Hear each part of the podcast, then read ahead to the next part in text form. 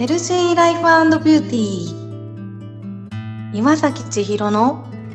アロマフォルマ。美しさは健やかな命の輝き。豊かな人生は健康な生活とともに。皆さんいかがお過ごしでしょうか？あなたのパーソナルセラピスト岩崎千尋です。心や体の不調のある方や、お悩みのある方が、どんな風に変わられて、健やかさや豊かさを実感されているのか、ご感想を聞いていただくことで、サロンの中をちらっと覗いてみませんか？アロマボルマで行っている施術は医療行為ではありません。健康を維持するための女性専用メンテナンスです。本日は双子座の満月です。人とのコミュニケーションを楽しむことが開運へのキーワードだそうです。今回の満月特別セッションは、10月にも番組にご出演いただきました、ヒプノセラピストのもちつきりかさんに、コロナ禍での心の持ち方や過ごし方についてお話しいただきました。リラックスできる鐘の音を聞いていただいてからスタートです。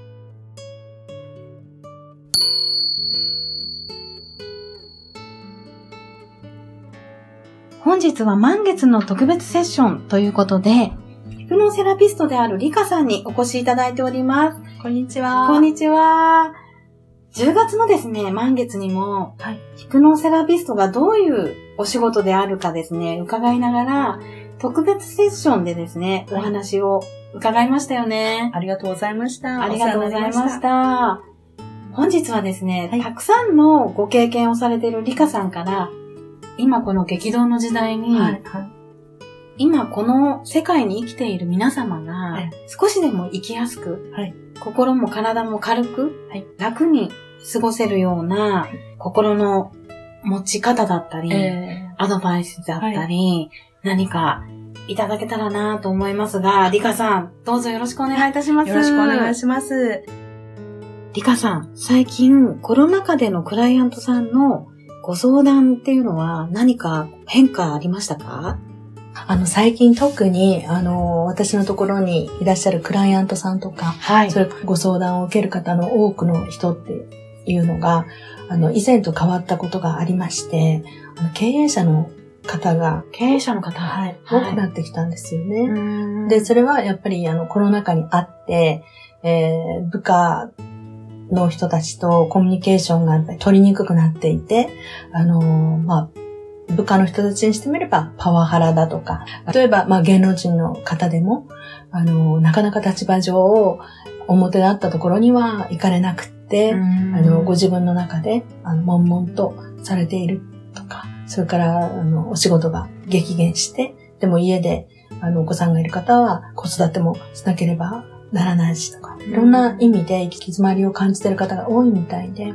で、私はそういう方々の立場上いろんなところに顔を出せない方が、あの、訪れること、安心して訪れることができるような場所が必要ではないのかなと思っていて、で、そういう意味では、私にとって千尋先生の場所って、私にとってはそういう場所でもあるんですね。で、きっと、あの、訪れるお客様の多くの方も、あの、そういうことを感じておられるんじゃないのかなって思うんですけれども、もう一つのあなただけのホームっていう、うん。それがここにあるよって。例えば、まあ私のところに訪れる方にとっても、あの、私のセラピールームはそういう存在でありたいなと思ってるんですよね。ああ、素敵ですね、はい。そういう方々のお役に立てて、うん、あの、本来のその人その人の良さとか個性とか望みがあの、表現できる、開花できるようなお手伝いができたらいいなと思ってます。たくさんの専門家の方々もそれぞれの立場で、それぞれの分野で、うん、あの、有益な情報ですとか、ものの考え方とかを発信なさっていて、うん、私もあの、勉強させていただいている一人でもあるので、うん、あの、今日は私の視点から見た一ヒプノセラピストとしての視点から見た、うん、例えばコロナ禍の過ごし方ですとか、えー、いろいろなクライアントさんに出会うことで、クライアントさんがどんな状況に今までかつてない体験の中で、どんな風な不安を抱えているですとか、それから、えー、メンタルと体のボディのバランスを崩している方も本当にどんどんどんどん増えてきていて、あの、すごく私も残念な悲しい思いをしながらセッションさせていただいてるんですけど、今日は、えー、目の前にどなたかクライアントさんがいるっていうことではなくって、あの、たくさんのこれを聞いていただいているリスナーの方々に少しでも何か本当にワンポイントでも何か印象に残るような、あるいはこのこの先も続く、この日常の中でね、ヒントになるようなことがお伝えできたらすごく嬉しいなと思って今日来させていただきました。よろしくお願いします。よろしくお願いします。ぜひ、ワンポイント。はい。はい、教えてください。あの、まず、満月って、実はあの、私、セラピストネーム、もちづきりかと言うんですけど、もちづきって満月のことを言うんですよ。そうなんですね。そうなんです。だからすごく、あの、光栄です。ちょっとハードル高いですけど、ハードル高いですけど。でも、あの、自然界の中で、この満月の日に何が起きてるか、海の中で何が起きてるのか、千尋先生ご存知ですか？海の中で？はい。え？ウミガメが卵を産むとか？あ、近いですね。近いですね。あの、実は、サンゴ。サンゴの、サンゴが満月の時に、ほ、胞子が大会に出ていくんです。自然界ってすごいですよね。誰もカレンダーな、ないのに、自然界って反応するんですよね。その自然のリズムを感じ取って反応することが。できるんですよ。で一つは、そういう自然界に触れるの私大好きなんですけど、じゃあ今、この私たちが生きてる社会で、自然で、地球上で何が起きてるのかって。今、この、あの、録音をしてる時期と、実際に放送されてる時期って少し、時期にね、あの、時差があるんですけれども、だけれども、それでも、いろんな思いを抱えて、あの、今日迎えている方々たくさんおられると思うので、あの、一つは、もう皆さんね、あの、コロナの情報はもうたくさん持ってると思うんです。うん、もうこれだけ情報に溢れてる時代ですので、うん、はい。あの、それをどう受け取るか、どう思うかっていうのは、あの、個々人のだんだん、あの、判断自主的な判断に委ねる方向に、この世の中は行ってるなって私は思っていて、はい。どれが正しい、間違いっていうのをもう確率的にはできないんじゃないのかなって思ってるんですね。で、社会では何が起きてるかというと、多くの企業は事務所、オフィスを手放して、もうリモートの方へ大きくシフトをして、そして皆さん家自宅でも会議もできるし、作業もできる時代になったって。確かに本当にそうだと思うんですよ。ただ、あの、ヒプノセラピストとしてお伝えしたいのは、ではその状況がもう何ヶ月も続いた時に、ちょっとね、ご自分のメンタルとか、体に意識を向けてほしいんです。作業そのものはリモートで大丈夫。それから合理的にいろんなことができる。こと足りてるのかもしれない。通勤をするというその時間も短縮ができて、効率は良くなったのかもしれないんです。うん、ただ、動かなくなりましたよね。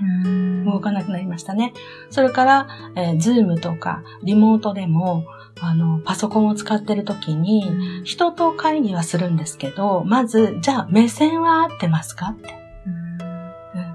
パソコン見てますよね。そうなんですよ。パソコンのカメラを見てるんですよ。そういう意味では、あの、コミュニケーションっていうのはかなり欠落してるんですよ。コミュニケーションが取れない。それから会議をあの、ズームでやってる時って、その無駄な時間おしゃべりをするとか、あの、そういう時間が自然と短縮されてるはずなんです。現実的な話に集中をする傾向にあるので、そうなると、新しいアイディアとか、ひらめきっていうのが出にくいんです。はい、具体的な仕事の話をするのにはいいのかもしれないんですけど。で、それから体を動かさないので、体はどんどん筋肉は落ちていく。それから体力が、弾力がなくなってしまうので、体力が落ちていく。当然免疫力は下がっていく。ただ、コロナには感染しないでしょう。うん、そういうことを、あの、個々人が思い直す、見つめ直す時期に来てるのではないかなって私は思うんですね。コロナに感染しないことだけに集中するのではなくて、その間に何が起きてるか、自分自身の変化に気づく必要があって。なるほど。で、それ、それをするのには、ある意味、今、コロナになっていて、たくさんの人の中に行かないっていうことは、ある意味チャンスでもあるんですよ。そうですね。自分の中を見つめるチャンス、そうです。そうです。自分と向き合うチャンスでもあるんですね。はい。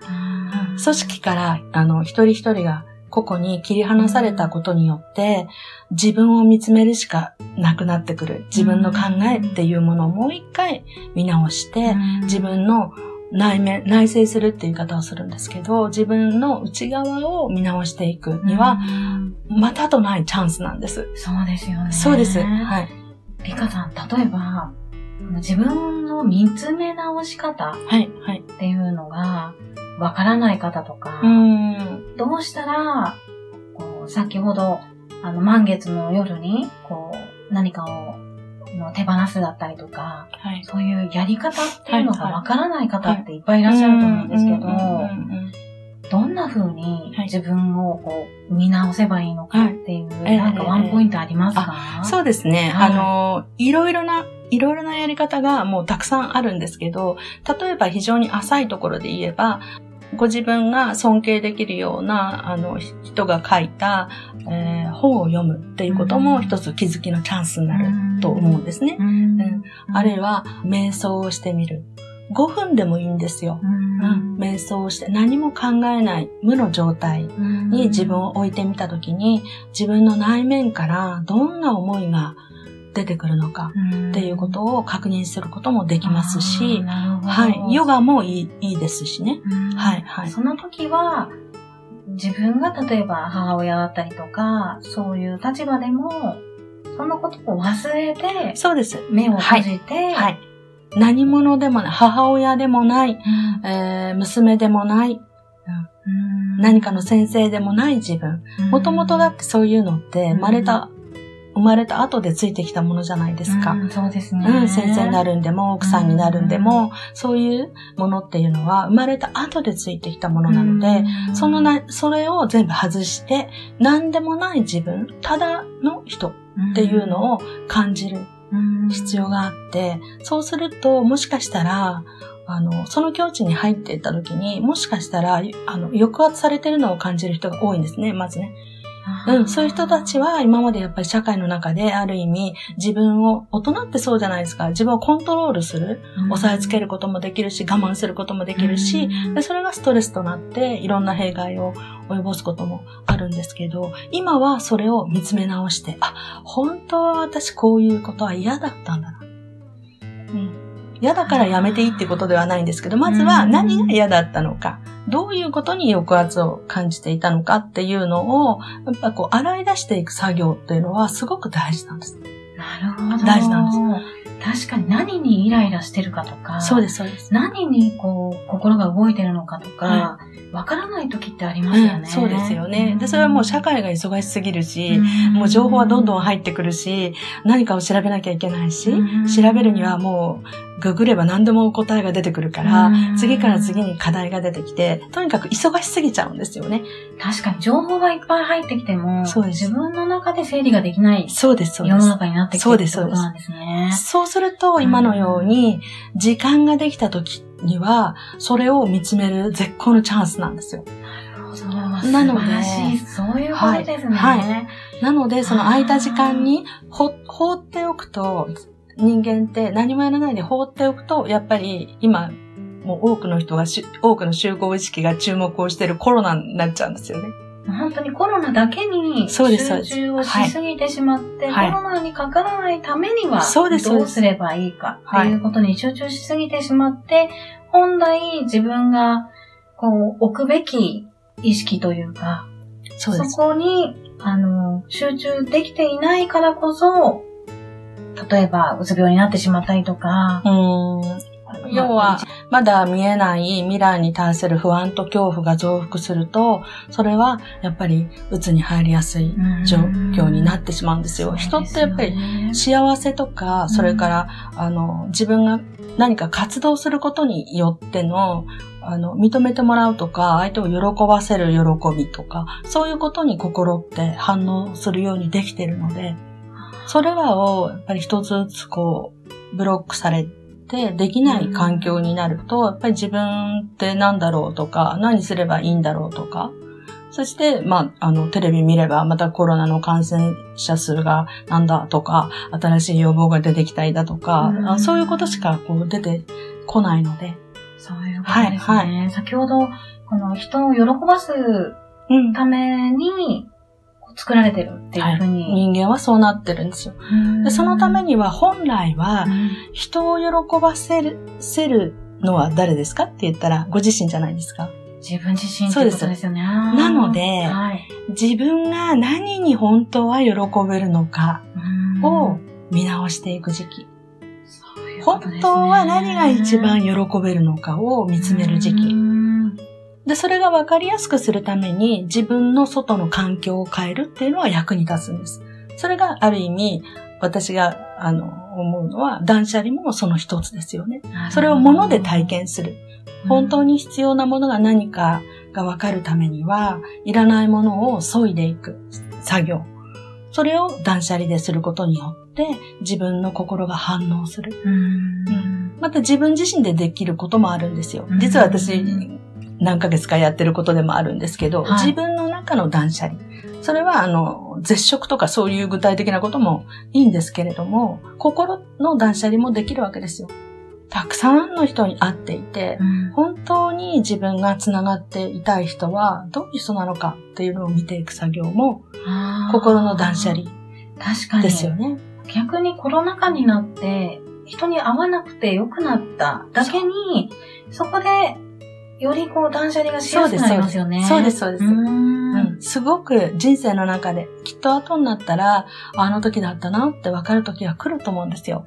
私、ヒプノセラピストだからそうやって想像ばっかりしちゃうんですけど、後になったら分かると思うんですよ。今やってよかったなっていうのが。うん、だから今は今で大変な状況ではあるけど、大変な方を見るっていうこともできる。でも人間っていうのはそれによって今何かできる新しいことが生まれている方を見ることもできるんですね。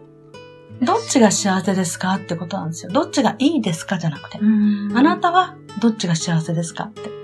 そうですよね。どっちをやるべきかではなくて、そう。どっちをやりたいか。そうなんです。そうなんです。どっちを見たいか。そうです、そうです。ですね、うん、未来の自分を見たときに、その未来の自分をどうしたら喜ばせられますかそう思ったときに、喜べるような今日を送る。なるほど。すごい。うん、そうすると何もかも、はい、悪いことだけが起きてるわけではなくて、うん、例えば、まあ私が気がついたささやかなことですけど、まあ多くの方も感じたと思うんですけど、コロナになって空がまず綺麗になりましたよね。綺麗になりました、ね、空気が綺麗になったんですよ。うん。それから個人的な感じですけど、私は今年になって、あのコロナになってから花粉症の人に会ったことがないです。確かにそうですね。はい、はい。だから、なんかそういう変化も感じ取れる。こういうことがあるとこんなことが起きてるんだっていうね、うそういうことを発見するのもすごく、あの、いいことだと思うんですよね。そうですね。大変な中でも、楽しいことというか学びを見つけていくってことですね。そうです。そうです。で、そうです。おっしゃる通りですね。うん、大変な時こそ自分の内側に入って、本当に自分が喜べることとか、本当にやりたいこととか、世の中がどんなに変わっても自分が本気でやりたいことを見つけていく。それはきっとこの先も人間は生きていくし、あの、この中でいろんなことがあったとしても、まだまだ人類はこの地球上で生きていくわけじゃないですか。そうすると、今後生きていくのに、自分の人生に役立つ自分を見つけていく必要があるんですよ。それはもう組織がこうだからとか、お給料がいくらだとか、そういうことも必要なのかもしれないけど、もっともっともっとずっと手前で、自分自身がどうなんですかって、本当はどうなんですかって本当に喜べること。ある逆に、本当にやらなくていいこと。本当にやりたいことが見つけ、見つけられたら、次にそれに必要なことを書いてもいいし、イメージしてもいいんですね。でそれ以外のことっていうのは手放した方がいい部類に入っているんですよ。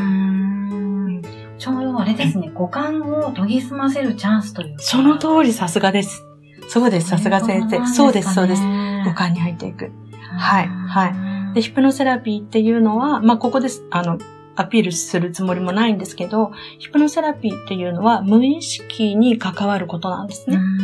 五感っていうのは無意識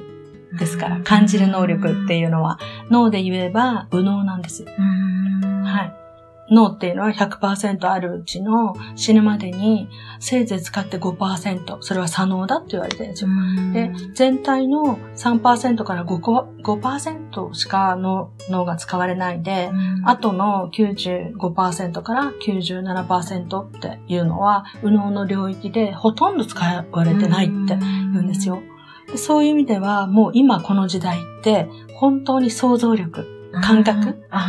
たくさん情報があったとしても、自分がじゃあその中で何を選ぶかっていうのは、感性とか感覚が研ぎ澄まされてないと、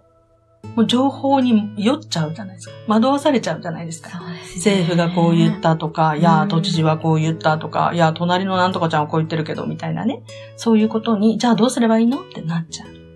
自分自身の五感で決めていくってことですね。そうです、そうです。そこを磨いていくことによって、感性っていうのは、すごく豊かになっていくんですね。で、これからは感性の時代だって、やっぱり言われていて、感性のそういうチャレンジというか、はい、練習していくことによって、その五感が磨かれて自分に自信もでき出てきますよね、感覚もちろんです、もちろんです。あの、周りに影響されにくくなってい。くので、はい、自分の中にある本当の喜びとか、価値観とかね、あの、自分の中にも自然を感じる能力とか、そういうものと対応するエネルギーっていうのはあるわけですよ。人間もエネルギー体なので。で、そこが活性化されてくると、当然、内側からみなぎってくる、うん、喜びとか、未来をこうイメージをする、ひらめきとか、そういうものも、どこかから来るんじゃなくて、自分の中から出てくることができるようになるので、で、そのために、そういう自分になっていくために必要なのが、リラックスをしていられる。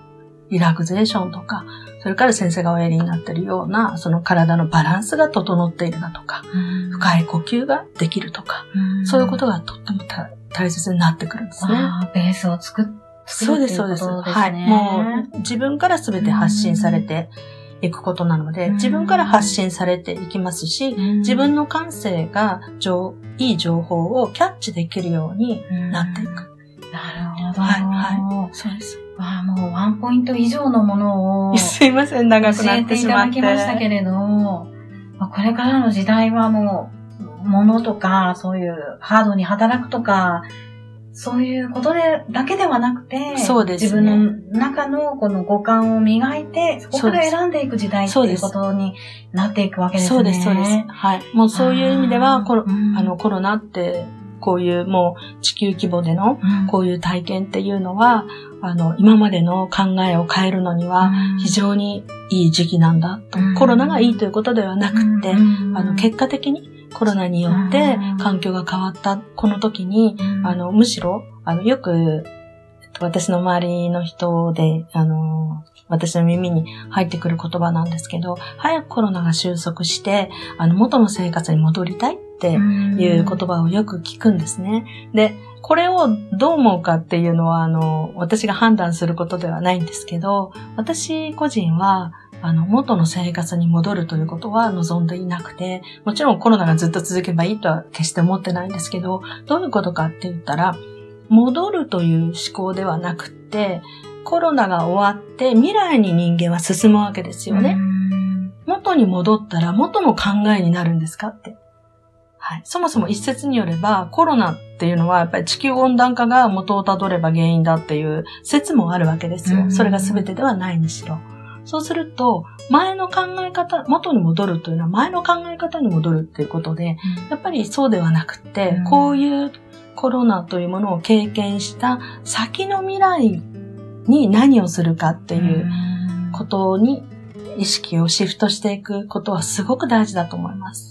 ことですね。はい。はい、だから五感が大事そうです。ということですね。戻らずに五感を磨いて、そうです。はい。みんながそうなれば、そうです。本当に、この世からこう、争いだとか、そうなんです。そういうこともね、なくなるかもしれないですよね。本当に、本当にそうなんですよ。で、そういう思考になるために、まず自分の中の健康を構築していく、準備を進めたいなって私は思っていて、自分自身もそうですし、新しい発想を持って、新しい考え方を身につけて、日常も新しい日常習慣を、えー、ルーティンですね。それをもう今始めてますし、はい。新しいことを始めると、新しい発想が生まれてくるんですよ。そうすると、新しい行動をすることができますし、そしてその行動をしやすくするためには、やっぱり体の健康がそこにまた帰ってくるんですよ。はい、循環ですね。そうです、そうです。自分がそのバランスを整えることができなければ、やっぱり何かをやっても行き詰まってしまうじゃないですか。は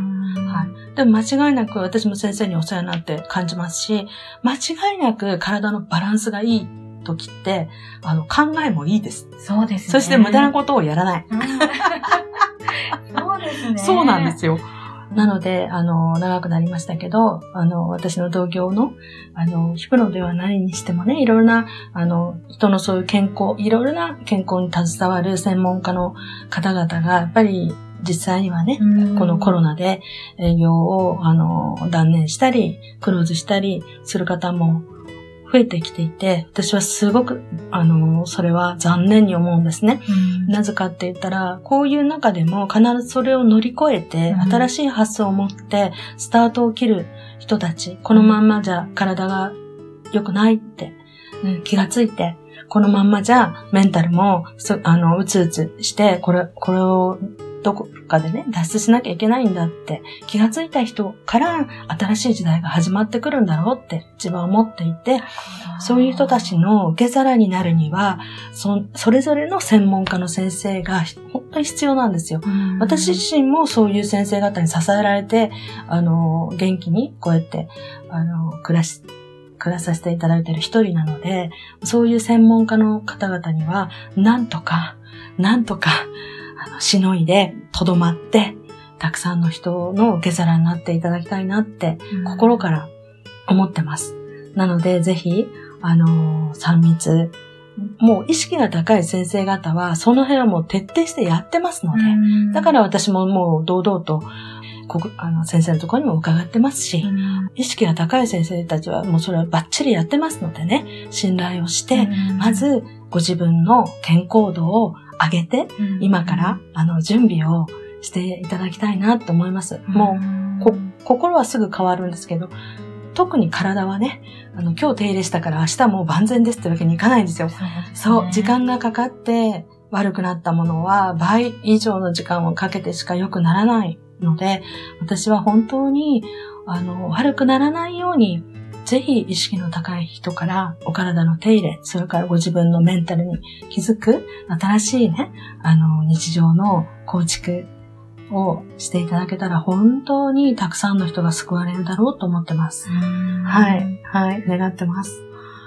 ありがとうございます。すいません、長々と。いや、もう皆さんに、こう今迷われてる方いらっしゃると思いますので、少しでも一人でも多くの方が、次の時代に、そうです、そういけるといいですよね。はい、そうです。もう本当に新しい意識の時代がきっと始まるって思ってますので、うんね、はい。はい。本日はリカさん、本当にワンポイント以上の。いえ、なんか、あの、ちょっと分かりにくかった点もあるかもしれませんけど、ありがとうございます。どうもありがとうございます。これからも先生、これからも先生、私のケアもよろしくお願いいたします。よろしくお願いします。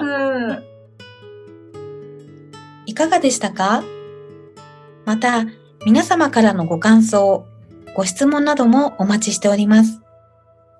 本日も皆様にとって健やかな一日となりますように。あなたのパーソナルセラピスト、岩崎千尋でした。